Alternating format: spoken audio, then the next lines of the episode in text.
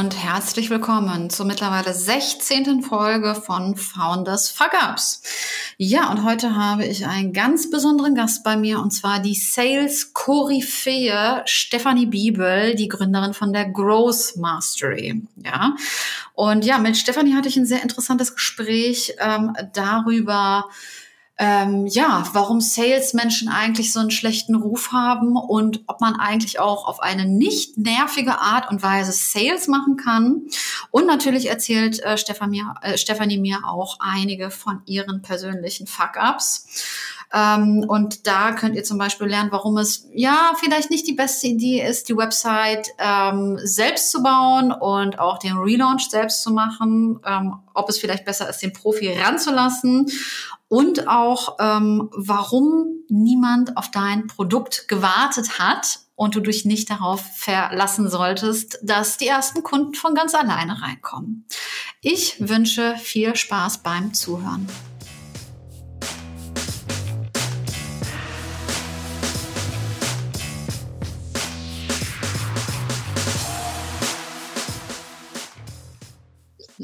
Hallo und herzlich willkommen. Heute ist bei mir die liebe Stefanie Wiebel. Grüße dich. Hallo, hallo. So, magst du dich einmal unseren Hörerinnen und Hörern mal vorstellen? ja, voll gerne. Stefanie, mein Name, bin die Gründerin der Growth Mastery. Und ja, freue mich auf jeden Fall heute hier zu sein. Ihr wollt wahrscheinlich wissen, was ich so mache den ganzen Tag. Einerseits, äh, ja, würde ich mal behaupten, mein Tag spielt sich auch ganz viel auf Social Media ab. Ich bin mittlerweile sehr aktiv auf LinkedIn und bin da gut beschäftigt mit meiner Followerschaft, aber hauptsächlich kümmere ich mich um Startups und Scale-Ups, beziehungsweise ihre Sales-Teams zu trainieren und da wirklich zu schauen, dass auch diese jungen Unternehmen effektiv skalieren können, indem wir wissen, was wir tun im Sales. Ja. Also das ist so auch meine Leidenschaft, der ich mich seit eineinhalb Jahren widmen darf. Wunderbar. Das heißt jetzt, wenn du jetzt sagst, Leidenschaft seit anderthalb Jahren, das heißt, du bist seit anderthalb Jahren selbstständig? Genau, genau. Also ich habe mich erst, erst vor eineinhalb Jahren, bin Spätzünder, selbstständig gemacht, war vorher über 20 Jahre im Angestellten-Dasein auch ganz glücklich. Also, Echt 20 Jahre lang? Das wusste ich gar nicht so genau, ehrlich gesagt. Ja, ja, also ich habe mit 19 schon angefangen, also war da früh dran, wollte auch sehr schnell nämlich von zu Hause ausziehen und habe mich dann, äh, ja, habe dann entschlossen, okay, ich brauche einen Job, ich brauche Geld, damit kann ich von zu Hause raus und mein eigenes Leben mehr aufbauen und habe dann mit 19 damals bei Schwarzkopf und Henkel im Marketing angefangen als Marketingassistentin Mhm, mh. Ja, bin jetzt über 40. Also so gesehen ist das schon über 20 Jahre her und ja, ist schon krass weit weg eigentlich, ja. Wow, wow, okay. Ja, nee, ich muss ganz ehrlich sagen, ich wusste das gar nicht so genau. Mhm. Also auch, dass du da schon 20 Jahre davor warst. Also ich habe, ganz ehrlich, ich habe gedacht, du wärst in meinem Alter, habe ich ja, das so Mitte Anfang 30, dachte ich irgendwie. Das wusste ich gar nicht so genau. Ja, danke für das Kompliment. Ähm, dann, was wollte ich noch fragen? Und zwar, ich wollte dich mal einmal auf deine Growth Mastery ansprechen. Das ist ja so dein Hauptprodukt, ja. wie ich es verstanden habe zumindest. Kannst du uns und die Hörerinnen und Hörer mal ein bisschen abholen? Was hat es mit dieser Growth Mastery eigentlich genau auf sich? Erzähl doch mal ein ja. bisschen. Also ich bin ja im Großkonzern aufgewachsen, die ersten zwölf Jahre meines sozusagen Arbeitslebens.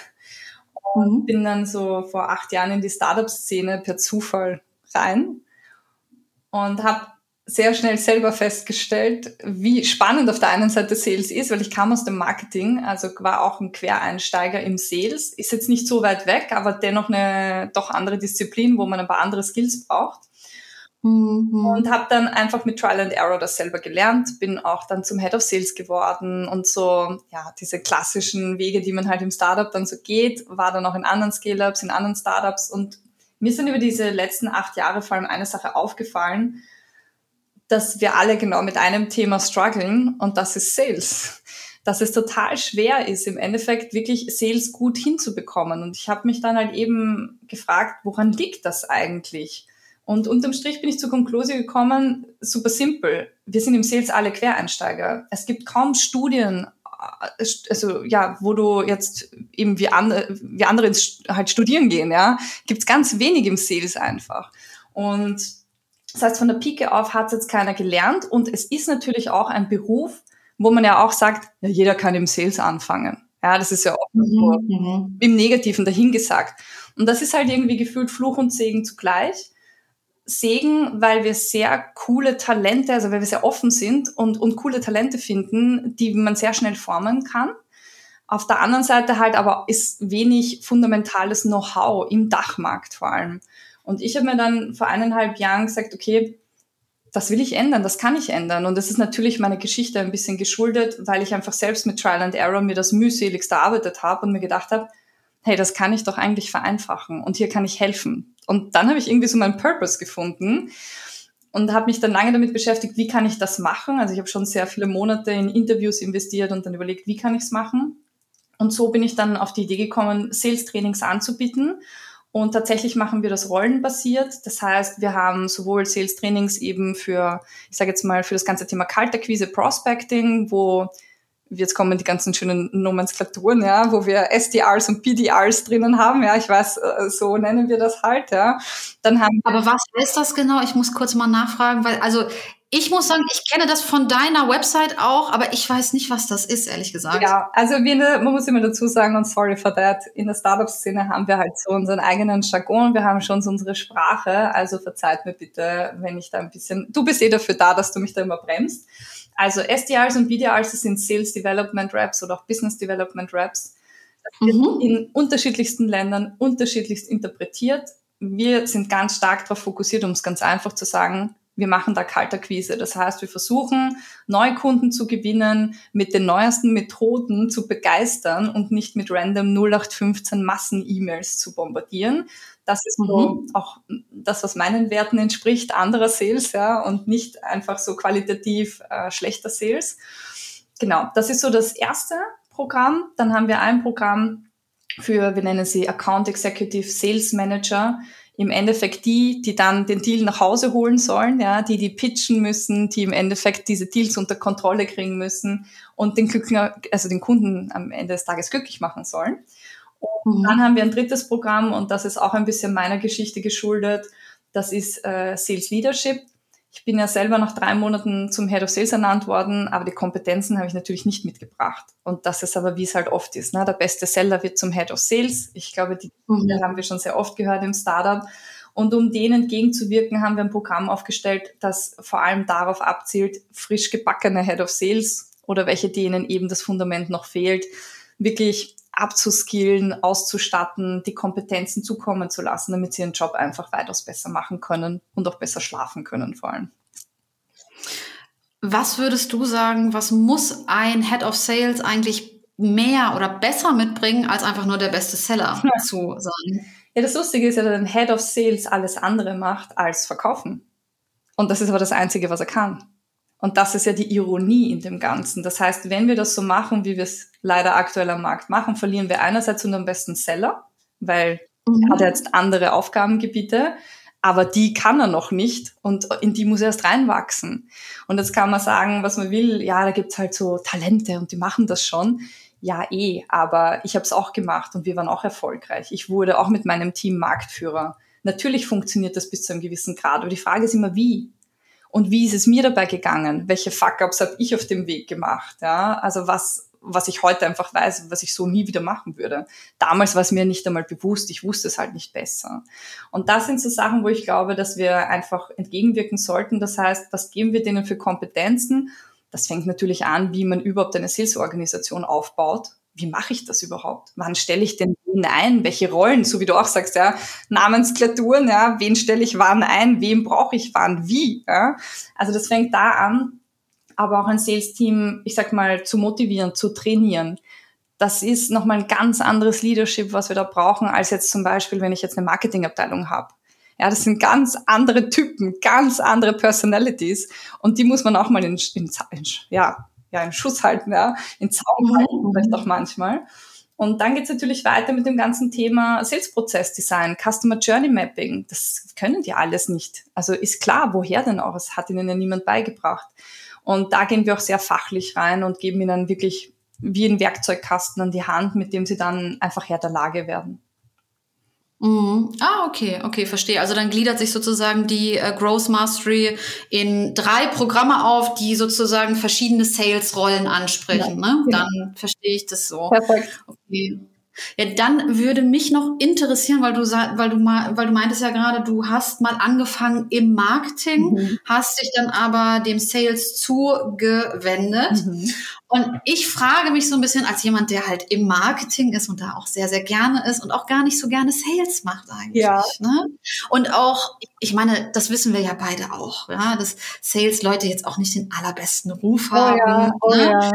Äh, wie kam es eigentlich, dass die äh, Stefanie vor, weiß ich nicht, 10, 15 äh, Jahren sagte, ach, ich mache jetzt kein Marketing mehr, ich will jetzt Sales machen? Ja, tatsächlich habe ich das so auch nie gesagt.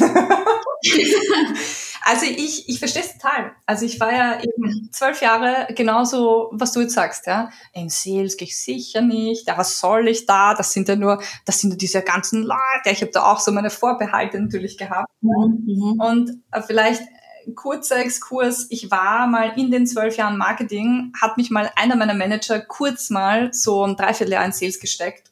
Und ich war mega erfolgreich. Ja. Ich hatte die höchste Quote am Telefon beim Cold Callen und alles. Aber die kleine Steffi ist damals immer zurück in Sales gelaufen. Und auch damals, wie ich bei Microsoft war, kann ich mich sehr gut erinnern, im Marketing hat jeder zu mir gesagt, du solltest mal in Sales gehen. Du, du, 100 Prozent wissen wir, du gehörst eigentlich in Sales. Und ich habe mich mit Händen und Füßen gewehrt. Und der Manager, der damals mich kurz da reingesteckt hat, das war der, der mich damals von Red Bull wieder zurückgeholt hat. Ja, da war ich damals in Salzburg bei Red Bull und der hat gesagt, na, wie geht's dann mit Red Bull so? Und ich so, ja, ist eh ganz okay, nicht so ganz, wie ich es mir vorgestellt habe. Also super, perfekt. Ich habe nämlich ein Startup für dich und die brauchen genau dich. Die verkaufen nämlich eine Marketingtechnologie. Und das wäre doch jetzt der perfekte Moment, Steffi, wo du jetzt mal so richtig Gas geben kannst im Sales. Und ich weiß, dass du das kannst und ich weiß, dass dir taugen wird. Und ich habe dann mir das angeschaut, ich habe mich mit dem Gründer zweimal getroffen, wir haben uns einfach mega gut verstanden. Und ich habe gedacht, ah, wurscht, ich mache das jetzt, ich schaue mir das an und wenn nicht, kann ich ja halt eh wieder in Mark ins Marketing gehen. Aber ich muss zugeben, an dem Zeitpunkt, nach den zwölf Jahren, war ich auch an einem Punkt, wo ich mir dachte, okay, jetzt hast du alles wirklich gesehen. Mhm, ist mir mhm. ein bisschen langweilig geworden im Marketing. Ja? Und ich habe mir gedacht, ja gut, jetzt schauen wir uns das halt an. Ja, und das. Also Sales schauen wir uns halt an, meinst du? Ja, genau, Sales schauen wir uns halt an. Und dann habe ich, ich war halt Highfly, ja. Also ich habe verkauft un, also wirklich Unmengen an Dingen, also dann damals. Und das war wirklich verrückt, weil ich einfach, ja, keine Ahnung, ich habe dann so mein Home-Turf gefunden und ich wusste es gar nicht, war mir das nicht bewusst. Und ich glaube, der Aha-Moment war auf jeden Fall zu verstehen, Sales ist ja gar nicht so, wie ich gedacht habe ich kann das nach meiner Person machen, mit meinen Werten machen. Und ich glaube, dass ich von Anfang an ein komplett anderes Mindset habe, also hatte auch und jetzt noch immer habe, als viele klassische Seller, die man unter Seller einstufen würde und genau meint, äh, so will ich aber nicht sein. Ja, ich will dem Kunden nichts aufdrücken, ich will nichts aufschwatzen, ich will nicht manipulieren und und und. Ja, das ist ja so das Bild, was man von uns hat. Und genau das Gegenteil propagiere ich in meinen Trainings. Also wir lernen mhm. wirklich wie Sales heute halt wirklich funktioniert, wie er eigentlich schon immer hätte funktionieren sollen oder können. Und die Seller, die ich kenne, sind weit entfernt von diesem Image, das wahrscheinlich auch du so im Kopf hast. Mhm. Ja, ja, genau. Ich denke jetzt gerade an so einen, an so einen nervigen Seller, der mir irgendwas aufquatschen will und mit dem ich eigentlich gar nicht sprechen möchte. An sowas denke ich jetzt gerade. Aber das scheinst du ja in, also das scheinst du ja nicht zu kennen. Nö, gar sozusagen, nicht. Ja? Weil du hast ja auch gerade erzählt, ja, du hast da verkauft und verkauft ja. und es hat alles so gut funktioniert. Ja. Ähm, das heißt, du hast das von Anfang an einfach so gemacht, wie du es wie du es halt machen wolltest und dann nicht so, wie die andere das gezeigt haben, in dieser nervigen Art und Weise, die ich jetzt im Kopf habe? Ja, genau, weil der Punkt ist, mir hat's keiner gezeigt. also es war, ich habe von eben, und das ist der Punkt, die meisten Seller lernen von anderen Sellern. So, ja, seit Jahrzehnten ist es so, weil wir, wir lernen nur von anderen. Und ich habe aber nicht von Sellern gelernt. Ich war im Marketing war dann in diesem Startup und mein Gründer hat halt gemeint, hey, schau, pass auf, das ist unser Produkt, ich nehme dich jetzt ein paar Mal mit, ich zeig dir, wie ich das mache und ähm, du probierst einfach dann so, wie du das machen willst, ja. Und ich habe das halt nach, nach meiner Fassung gemacht, ja. Und es war sehr lustig, weil alle meine Kunden haben mir immer dasselbe Feedback gegeben. boah, Steffi, du bist überhaupt nicht wie ein Seller. Und damals konnte ich es nicht begreifen, was das überhaupt heißt, weil ich kannte ja keine mhm. Seller, ja. Und ich habe dann mit der Zeit natürlich herausgefunden, was ich anders gemacht habe. Aber damals habe ich es auch null verstanden, ja. Also null. Ich habe es einfach nicht kapiert. Ich war einfach nur erfolgreich, habe mir gedacht, cool, das funktioniert doch, ist doch geil. Was ist denn los hier? Ja, ja, super interessant. Ähm, auch danke nochmal für diese Perspektive oder für ja. diesen so Sales-Einblick. Ähm, genau, habe ich so in der Form noch nicht bekommen tatsächlich. Mhm. Ja. Genau, ich würde gerne nochmal, weil wir sind jetzt gerade so sehr, sehr stark schon in dem Sales-Thema, ja, ja, ich gerne nochmal ein bisschen rauszoomen ähm, und nochmal bei dir fragen, ähm, jetzt war es ja so, okay, du warst 20 Jahre in Festanstellung, mhm. so habe ich es jetzt verstanden. Ja. Wie kam es denn jetzt dazu, dass du seit anderthalb Jahren selbstständig bist? Ja, auch das war nicht geplant.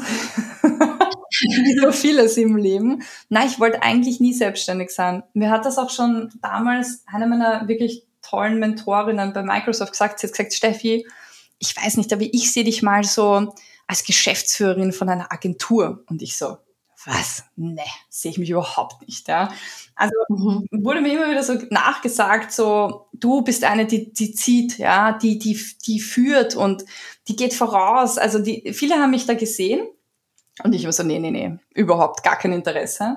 Und es war dann aber tatsächlich so, die letzten Jahre, sieht man auch sehr schön in meinem Lebenslauf, war ich mhm. nur so ein Jahr bei den letzten Unternehmen. Ich war sonst wirklich immer sehr, sehr, also bei meinem ersten Arbeitgeber war ich sechs Jahre, bei Microsoft vier Jahre, fünf Jahre. Also ich bin schon eine sehr treue Seele. Ich bin auch so ein klassischer Millennial, der sich sehr zugehörig fühlen will, der was bewegen will. Und ich bin jemand, der geht, wenn ich nichts mehr bewegen kann. Ja, das war immer so eigentlich mhm. mein Dropout. Und die letzten Jahre waren dann schon sehr stark geprägt von, ja, andere würden das unter Jobhopping abstempeln. Ja, und die Angst hatte ich dann auch ehrlich gesagt, weil ich dann schon dreimal in drei Jahren den Job gewechselt habe.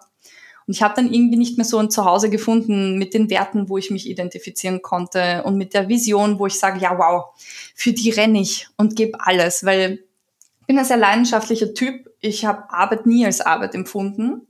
Ich gehe da halt voll drin auf, aber es muss einfach ein Match sein zu mir und meinen Werten und meinem Wertesystem.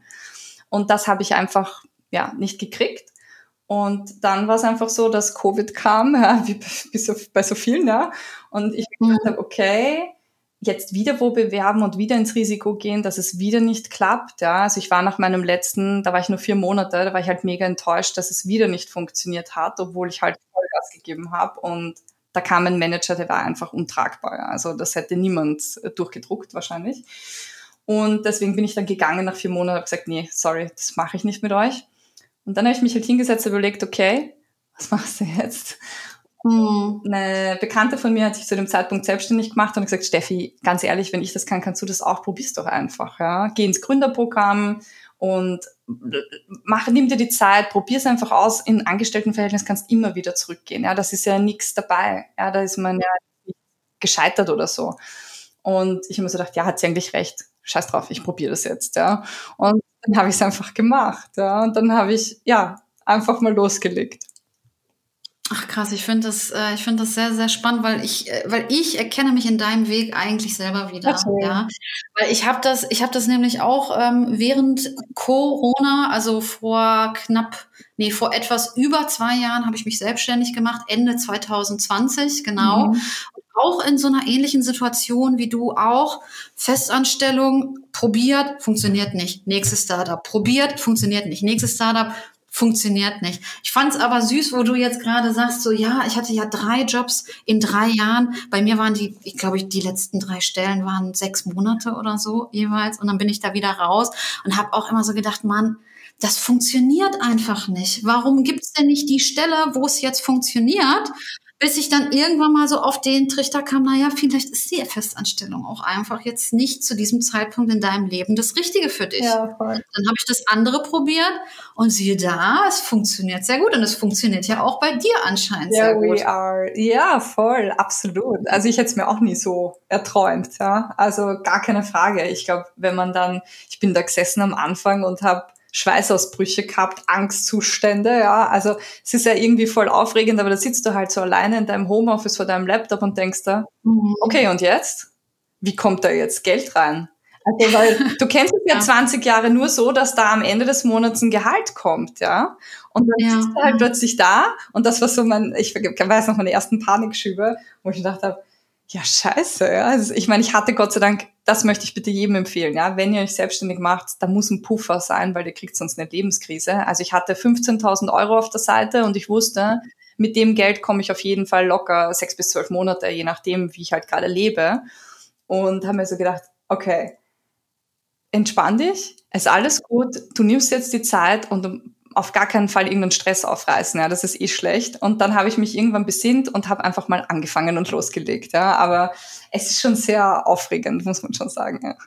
Krass. Ja, ich muss ehrlich sagen, ich hatte gar keinen Puffer. Ja, ich habe den äh, Gründungszuschuss aber bekommen. Ja. Ich weiß gar nicht mehr, wie viel das war. Ehrlich gesagt, ob das irgendwie 1200 mhm. Euro waren monatlich. Da konnte man die Miete von zahlen und so weiter. Das war okay. Ja, war man nicht reich damit natürlich, aber es war so ein bisschen Sicherheit. Mhm. Aber ich finde auch ehrlich gesagt jetzt so rückblickend, ich finde das Risiko jetzt nicht so hoch in dem, was wir machen, weil du brauchst einfach nur, du brauchst einen Laptop und du brauchst Internetzugang. Voll. So, also du musst jetzt nicht gleich einen riesen Laden mieten, zum Beispiel, wenn du jetzt irgendwie ein Restaurant aufmachst oder sowas, ne? Und Leute anstellen, bla bla bla, das gibt's ja alles gar nicht. Deswegen, ich finde den, also ich finde das Risiko eigentlich nicht so hoch, muss ich sagen. Nein, ja. voll, da bin ich schon bei dir. Deswegen, also ja, ich glaube, es ist einfach gut, wenn man zumindest jetzt nicht irgendwie so total unter Druck gerät, ja, und total mhm. stressaufrei, so ich muss jetzt, ja, weil das ist immer so dieses, das ist wie wenn du zum Vorstellungsgespräch gehst und den Job wirklich brauchst, ja, dann wissen wir schon, das funktioniert halt nicht so gut, also mhm. man braucht schon einen gewissen Polster, um halbwegs entspannt zu gehen und so wie du auch sagst, ja, einfach eine gute Abdeckung der Grundkosten reicht vollkommen aus und dass man weiß, hey, ich nehme jetzt die nächsten sechs Monate, also ich habe mir auch eine Endline gesetzt und habe gesagt, ich habe, glaube ich, im April, Mai angefangen, an meinem Businessplan zu arbeiten und habe dann gesagt, wenn ich es bis September nicht schaffe, erfolgreich zumindest dasselbe Einkommen zu bekommen, wie ich jetzt hatte, dann mache ich es nicht. Dann, also dann höre ich auf und suche mir wieder einen Angestelltenjob fertig. Ja, wäre ja auch okay. Dann so, also hätte man ja auch machen können. Ja, also man kann ja auch mal wieder zurück. Absolut, ja. absolut. Ja, ja, okay.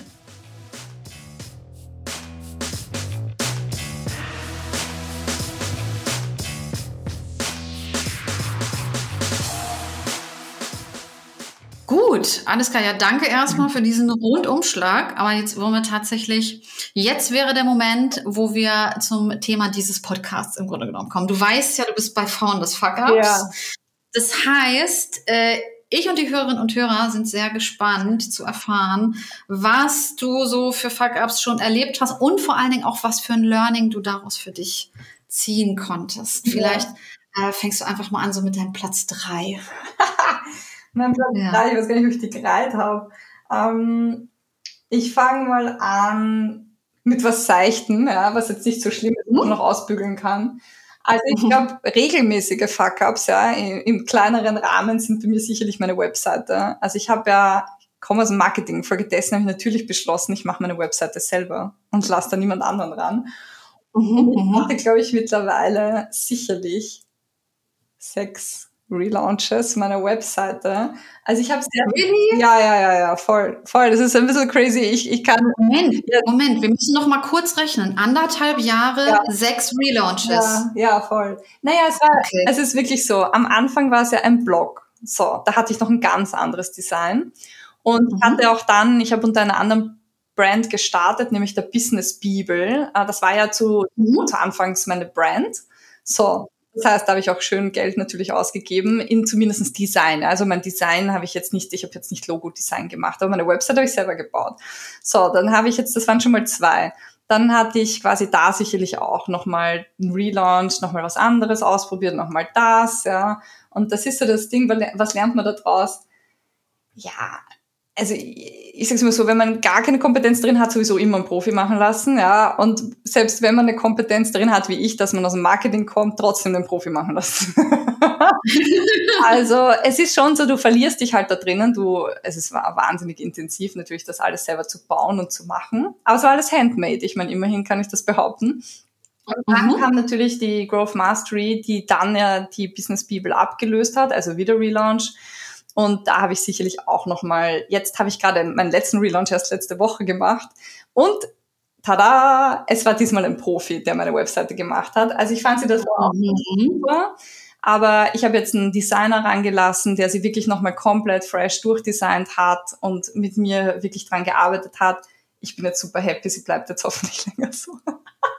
Sehr schön, sehr schön. Ich habe auch schon mal drauf geschaut. Sieht auch, sieht so richtig, also ich sehe das bei dir auch immer, es sieht alles so richtig geil, professionell, so hochprofessionell einfach aus. Auch dieses Video, was so ein bisschen im Stil von Rocky ist, oder? Ja, ja, voll. Also das Video, also ich muss ehrlich sagen, das Video bin ich voll happy noch immer damit, weil ja ich meine, es, ja klar, wenn man aus dem Marketing kommt, ist es für mich nochmal schwieriger, bei einer Sache überhaupt zu bleiben, weil ich so viele Dinge auch mich inspirieren und ich cool finde und gerne machen will und umsetzen will.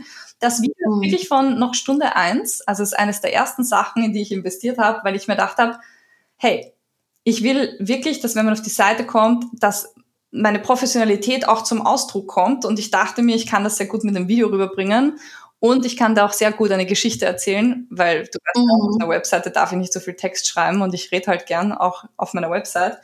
Also ich bin mhm. cool, wir machen ein Video. Und dann haben wir dieses Video gedreht und auch kleiner Fuck-up vielleicht vom Videodreh. Ähm, war auch sehr lustig. Die Feuerwehr musste kommen, weil wir vergessen haben, in dieser, in diesem Fitness, äh, also es ist eine, eine Box, ja, nennt man das beim CrossFit, aber es ist wie ein Fitnesscenter, ja. Wir haben mhm. vergessen, dass dort Rauchmelder sind und haben mit Rauch gedreht und dann kam die Feuerwehr. also Was, echt? Ja, ja, voll, war super lustig. Oh Mann, okay. Ja, aber ich habe sie dann beziert, damit ich keine Strafe zahlen muss, ja. Äh, hat funktioniert. ich habe bis heute keine Rechnung bekommen. Aber auch so ein kleiner Fuck-up vielleicht aus dem Videodreh. Ähm, ja, also tatsächlich äh, Tipp an alle da draußen, Hände weg von eurer Webseite, arbeitet bitte mit Profis, erspart euch das. Okay, aber dann kann ich mir so vorstellen, also dann einmal Website selbst gebaut, fünf Relaunches selbst gemacht und dann jetzt das letzte Mal einmal Profi machen lassen, ja. sozusagen. Ja, jetzt, jetzt war der Profi dran. Man sieht's auch. Also ich meine, ich muss schon sagen, ich, ich war dann auch ganz gut darin. Ja? Also ich habe mich noch sehr stark verbessert, finde ich, in meinem Website-Design. Es war davor auch schon sehr gut und hat auch gut konvertiert, aber jetzt schaut es natürlich noch mal professionell aus. Ja. Gar keine Frage, gar keine Frage. Ja, ja, aber ich kann das auf jeden Fall gut nachfühlen, ähm, weil ich habe gerade auch erst äh, den Relaunch gemacht. Ich habe vor über zwei Jahren habe ich die Website selbst gebaut, mit WordPress irgendwie zusammen gebastelt, ohne richtiges Branding und so einfach gemacht, ja. Und jetzt habe ich zum ersten Mal eine richtig geile professionelle Website. Ja. Natürlich kostet das alles Geld. Ich habe vorher noch ein Branding richtig machen ja. lassen und die Website bauen lassen. Das ist schon so, also das das ist schon nicht günstig, aber das Ergebnis ist halt geil. Ja, absolut. Und ich kann da auch noch vielleicht ein paar Tipps geben. Also ich sag mal Low Budget, ja, wenn man jetzt vor allem so Logo und eine Brand Design oder Webdesign haben will, würde ich auf 99designs.com gehen. Da habe ich auch schon ein Logo designen lassen. Und das ist völlig in Ordnung. So zu starten, aber es zumindest von einem Profi machen zu lassen, und das ist sehr überschaubar. Es kostet ein paar hundert Euro. Was ich jetzt gemacht habe mit, also die Webseite, die ich jetzt live habe, für alle, die sich da interessieren, mit wem habe ich da gearbeitet? Mit toptal.com. Die suchen weltweit die Top, glaube ich, drei Prozent Talente an Designern. Kostet mhm. ein bisschen mehr. Aber muss ich auch ehrlich sagen, macht sich natürlich bezahlt. Ja, also man merkt das natürlich in der Qualität.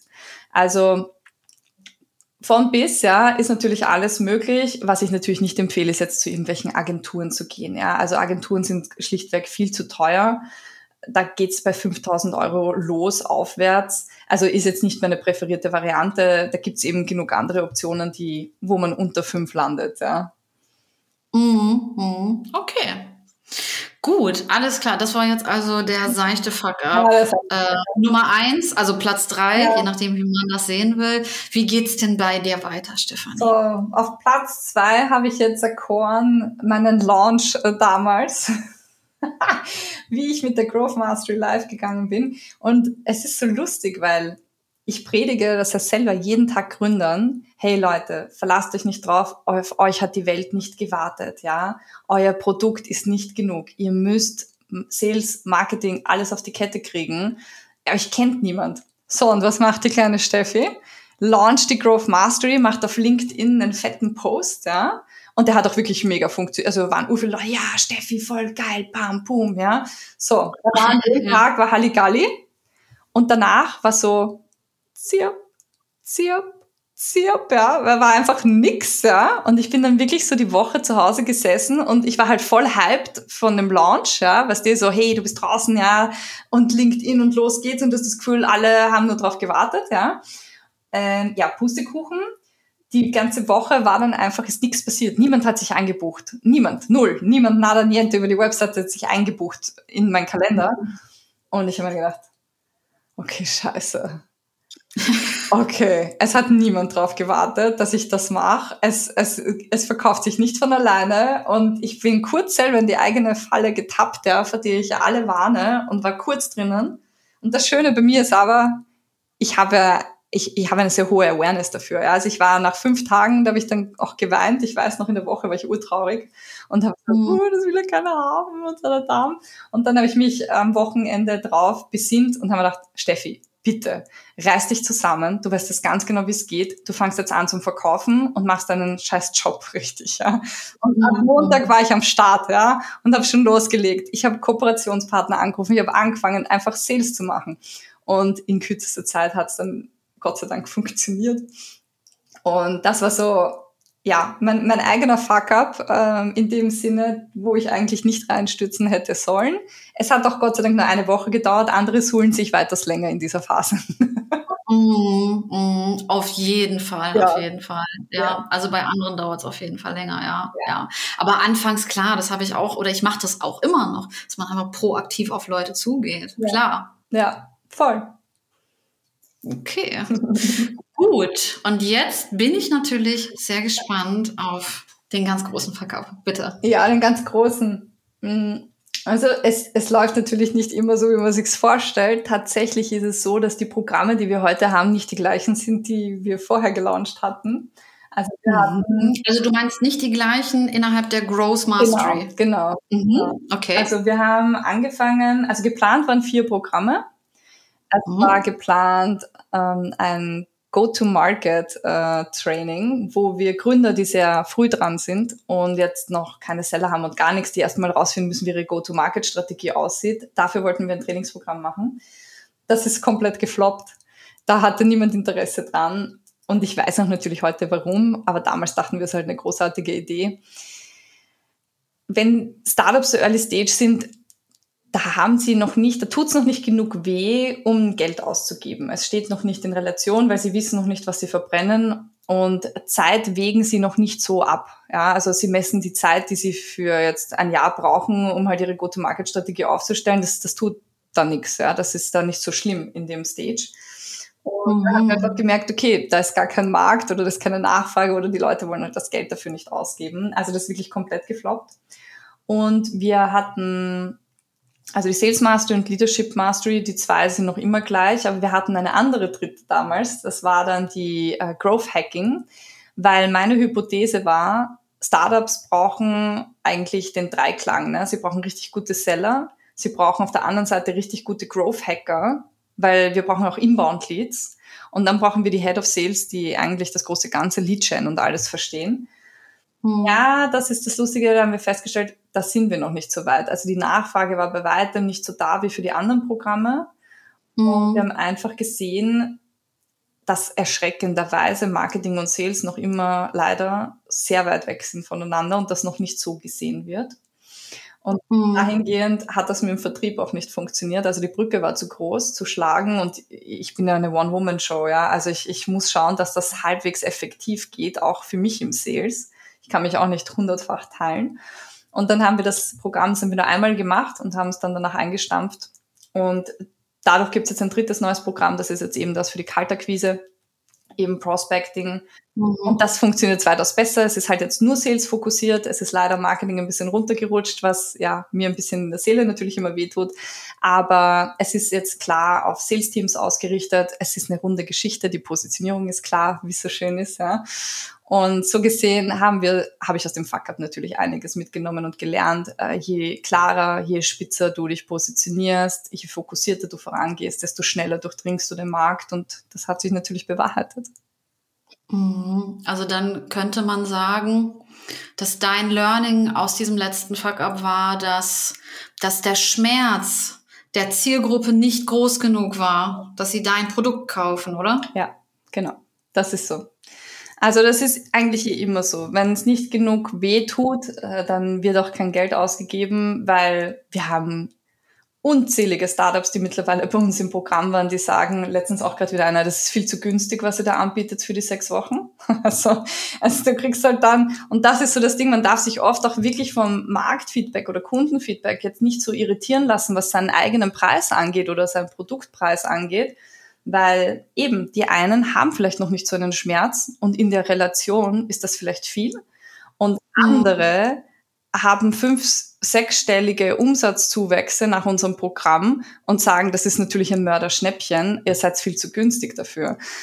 Und deswegen, man muss ja eben sein Ideal Customer Profile finden, das ist auch das, was ich immer predige meinen Sellern, die richtigen zu finden, die bereit sind, den Preis, den du aufwirfst, und da musst du natürlich auch noch was bieten, ja, aber das tun wir Gott sei Dank, den auch zu bezahlen und am Tisch zu legen, die auch wirklich ein Problem haben, die auch wirklich es lösen wollen. Und nicht alle wollen ihre Probleme lösen. Das ist auch nochmal auf einer anderen Medaille. Okay. Mhm. Wow. Also Stefanie, danke, dass du so offen warst an dieser Stelle, auch mit deinen Fuck-Ups, so dass andere ja. auch die Chance haben, einfach etwas daraus für sich zu lernen und vielleicht diese Fehler nicht nochmal selbst machen zu müssen. Vielleicht noch eine Abschlussfrage mhm.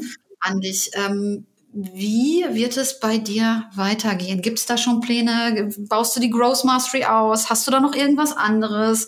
Kannst du uns eine kleine Sneak Preview vielleicht geben? Eine kleine Sneak Peek. Ja, also tatsächlich werde ich sehr oft gefragt, hey, skalierst du jetzt und machst du das richtig groß? Startest du voll durch? Und ja. ich habe, ja, es, es liegt natürlich auf der Hand, aber tatsächlich habe ich mich für den gegenteiligen Weg entschieden, glaube ich. Ich bin eine Solopreneurin, ich fühle mich da auch echt wohl. Ich habe auch für mich beschlossen, ich möchte keine Mitarbeiter einstellen. Ich will diese Verantwortung einfach nicht auf mich nehmen. Mhm. Ich habe mich eher selbstständig gemacht, ja, würde ich jetzt sagen. Ich gehöre eher zu der Fraktion, nicht selbst und ständig zu sein, sondern einfach ein schönes Leben zu haben, das wirklich Spaß bei all dem zu haben, was ich da mache. Und das habe ich jetzt gefunden. Und es ging mir nicht darum, mehr zu arbeiten, sondern weniger als vorher. Und da bin ich jetzt eigentlich auf einem sehr, sehr guten Weg. Also ich arbeite eigentlich nur noch so aktiv 20 Stunden die Woche, statt eben vorher eher 60 tendenziell. Cool, und wow. Genau, fahre jetzt auch in Urlaub drei Wochen, mache das sogar zweimal dieses Jahr. Also es geht mir wirklich darum, meine Lebensqualität zu heben und gleichzeitig natürlich eine Einkommensquelle zu haben. Das ist klar. Also nein, ich werde nicht skalieren. Es wird so bleiben, wie es jetzt ist. Also ich bin auch mit den drei Programmen super happy. Die funktionieren jetzt alle. Die sind regelmäßig ausgebucht. Also da, glaube ich, bleiben keine Wünsche auch meinerseits offen. Und mit dem, was ich da einnehme, kann ich wunderbar mein Leben gestalten. Und das ist für mich genug. also so gesehen kann ich da sagen, da kann ich einen Haken dran machen. Da bin ich sehr, sehr glücklich. Und nachdem ich aber immer wieder merke oder sehr viele Menschen auch auf mich zukommen und mich fragen, hey, wie machst du das denn? Wie hast du das geschafft? Also ich sehe es ja auch, dass es nicht alle so schnell so erfolgreich vielleicht schaffen oder sich das ermöglichen können, was sie gerne eigentlich erreichen wollen, habe ich mir jetzt eben überlegt, als nächstes wirklich was für Solopreneure zu machen.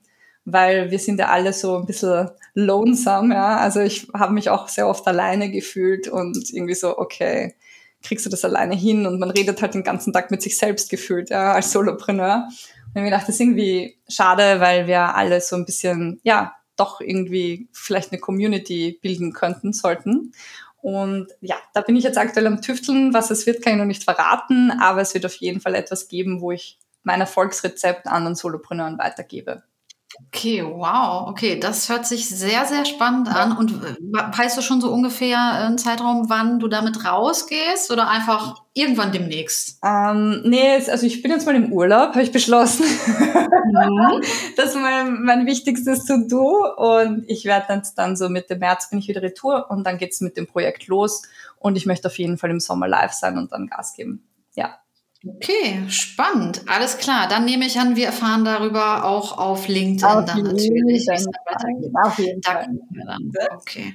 Gut, alles klar. Wunderbar. Ähm, Stefanie, ich danke dir ganz, ganz herzlich, dass du bei mir zu Gast warst. Und ähm, ja, wünsche dir noch einen schönen Tag. Wir hören uns dann, würde ich sagen. Dir.